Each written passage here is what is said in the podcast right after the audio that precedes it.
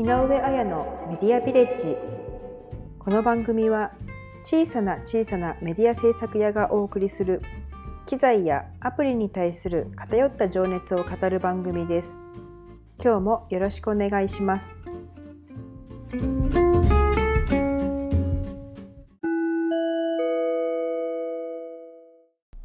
今日のテーマは昨日お話しした Spotify の音楽をポッドキャストで聴けるかどうかの検証結果をお伝えしたいと思います。まず先に結果からお伝えしますとアンカーからは音楽が聴くことができました。でそして、えー、私は確認した他のアプリは Apple Podcast と Spotify なんですがその両方ともその音楽の部分の30秒間だけカットされた状態で配信されておりましたそして私がちょっとびっくりしたのがブラウザ経由であればアンカーのウェブサイトからでしたら音楽を聴くことができたということです。えっと、私が確認したのが、えー、Google の Chrome と、えー、Safari とあと Twitter のブラウザで確認しました。中でも良かったのが Safari でサファリを使うとブラウザなんですけどバックグラウンド再生ができるしあとリスナーからのボイスメッセージをポッドキャスター宛てに送ることができるんです。でこのメッセージを送るっていうことが私アンカーの公式のアプリからでしかできないと思っていたらサファリのブラウザを通してだとこれがあの送ることができるんです。で私が何で今回この機能に着目したかというとあの今回のように Spotify から引っ張ってきて音楽配信をする際ですね。例えば次回はリクエストをお願いしますとかって言った時にリクエストを受け付けることもできるしなんかやっぱりそのポッドキャスター側がずっとただあの思いをベラベラ喋っているっていうだけではなくてリスナーさんとのやり取りだったりとかなんかその他のポッドキャスターさんで聞いたのがそのリスナーさんからいただいたボイスメッセージっていうのをあの配信できるみたいなんですよね。なんかそういうのもちょっと今後面白いかなと思ってなんか私がこう一方的にその機材だったりとかアプリだったりとかまあその辺メディア関連のことをバーって熱を持ってあの壁打ちじゃないですけど語っていくだけっていうことに関してなんかツッコミだったりとかあのこういうのがあったりするよとかっていうのをやり取りができたらなってちょっとなんかあの現代のハガキ職人じゃないですけどなんかあのハガキを送らないにしてももう声であのポッドキャスターの方に送れちゃうっていうのがなんか今らしくていいなって思っています。えっと話がちょっとそれちゃったんですけど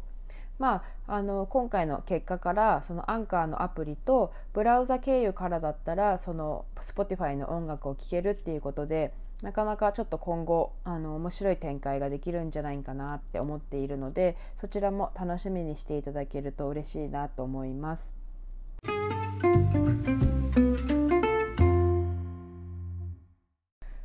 今回この音楽配信に関しての検証するにあたってえっと、並行してどのくらいの方がポッドキャストを聞かれているのかなと思ってまずはちょっと私の身の回りで検証してみようっていうことでインスタのストーリーズでアンケートを取らせてもらったんです。そしたらあの意外なことに83%の方が普段から聞いてるよっていう結果が得られていやねあの正直なところ私半数いかないんじゃないかって予想してたんですよ。あんまりその身の回りでポッドキャストを聞いてるよっていう人をちょっとお見かけしなかったのでただやっぱりこの SNS の中でやっぱりメディアを普段から使ってるっていう方だとやっぱポッドキャストってあの親和性があるのかなっていうふうに思いました。いや本当に8割超えるとは本当思ってなかったので意外でしたね。でなんで私がその意外だって思ったかっていうと私私自身もあのポッドキャストをこう普段から聞いているんですけどあのまだまだ日本においては個人でポッドキャストを配信しているって方が実はそんなに多くなくて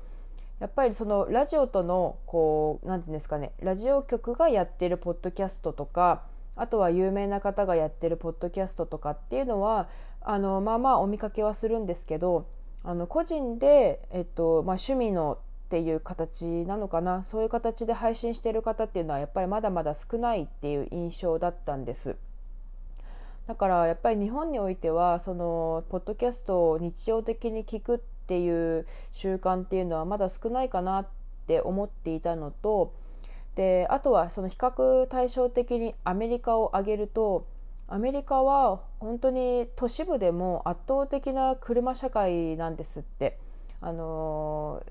私が実際統計を見たわけじゃないので、えー、その辺がはっきりしなくて申し訳ないんですがその私が普段から聞いているポッドキャスターさんが統計を取ってくださっていて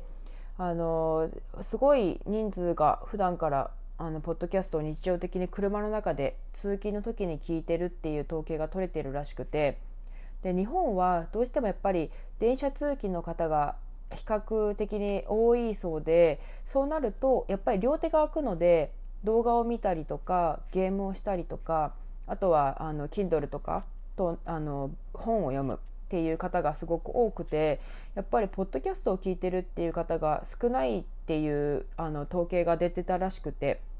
もうそれを本当にそのまま丸飲み鵜呑みしてたので私の身の回りでも少ないかなって思っていたんですけど、まあ、本当に意外や意外あの8割以上の方が聞いているっていうことで、まあまあ、ますますこれから日本においてもポッドキャストっていうものがこうメディアの一つとしてあのエンタメの一つとして確立していくんだろうなっていうところと言ってほしいなっていう気持ちがあの両方ともありますね私で私の中では。なのでやっぱりこう現在こう現在進行形でポッドキャストを配信しているっていう人たちが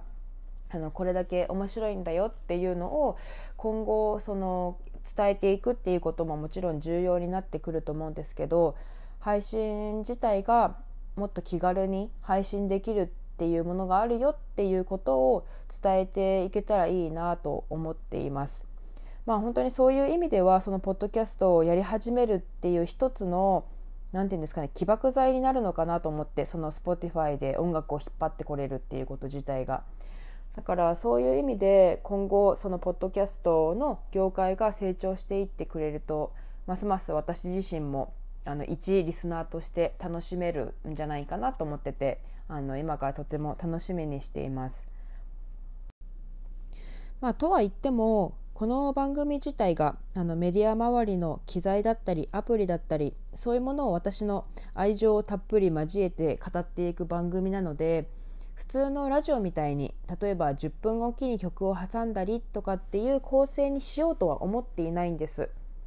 なんですけどそれでもやっぱり私の人生にとってその音楽っていうのが常にその生活の寄り添いの中にあって辛い時楽しい時で幸せだったりとかする時とかあとはテンション上げたい時気持ちを上げたい時モチベーション上げたい時とか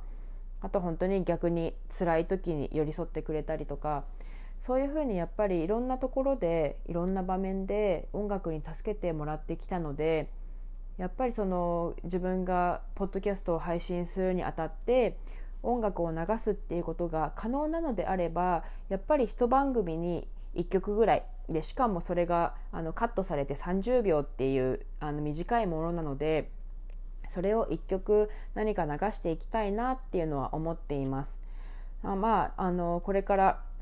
そういうふうにポッドキャストを続けていくにあたっていや実はですね今日このあのエピソードがですねめでたくエピソード10なんですあのちょっとキリのいいところであのサブエピソードを含めるともうちょっとあの数はいってるんですけどあの本筋のエピソードとしては今日が10という区切りなのでなんか自分の中でもちょっと節目になったかなって思っています。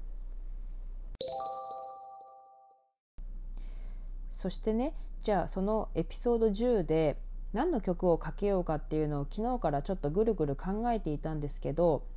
あの35年間の中で初めて頭からつま先まで雷でぶち抜かれたような衝撃を受けたっていう曲を流そうかなってって思ってでそれがあの Spotify から引っ張ってくるっていう形で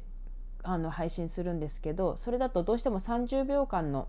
カットの状態で流れるので先にアーティスト名と、えー、曲名をお伝えしたいと思います。ラブサイケデリコのラストスマイルという曲です。あの本当に当時高校生だった私はもう本当にこのこういう風に歌うアーティストにその当時会ったことがなかったのですごい衝撃的でもう本当によく一般的に言われるのが18歳の時に好きだったアーティストは一生好きなアーティストになるっていう風にどこかで記事を読んだことがあったんですけどなんか本当にその通りだなと思ってあのアーティストの方が続けていってくれる限りそして例えば万が一があったとしてもその曲が世の中にある限り多分本当に死ぬまでずっと好きなんだろうなって思えるような曲です。ではなんか前置きが長くなっちゃうとあれなのでこの辺であの曲に行きたいと思います。では聴いてください。なんかあれですね。すごくこういい曲を聴いてもらった後にあの私の個人的なコメントを入れることがなんと心苦しいことかっていうことに今更気づきましてあの次回からはあの曲でエンディングで終わりにしたいと思います。ちょっと今日はそれをお伝えしていなかったのでここでご挨拶したいと思います。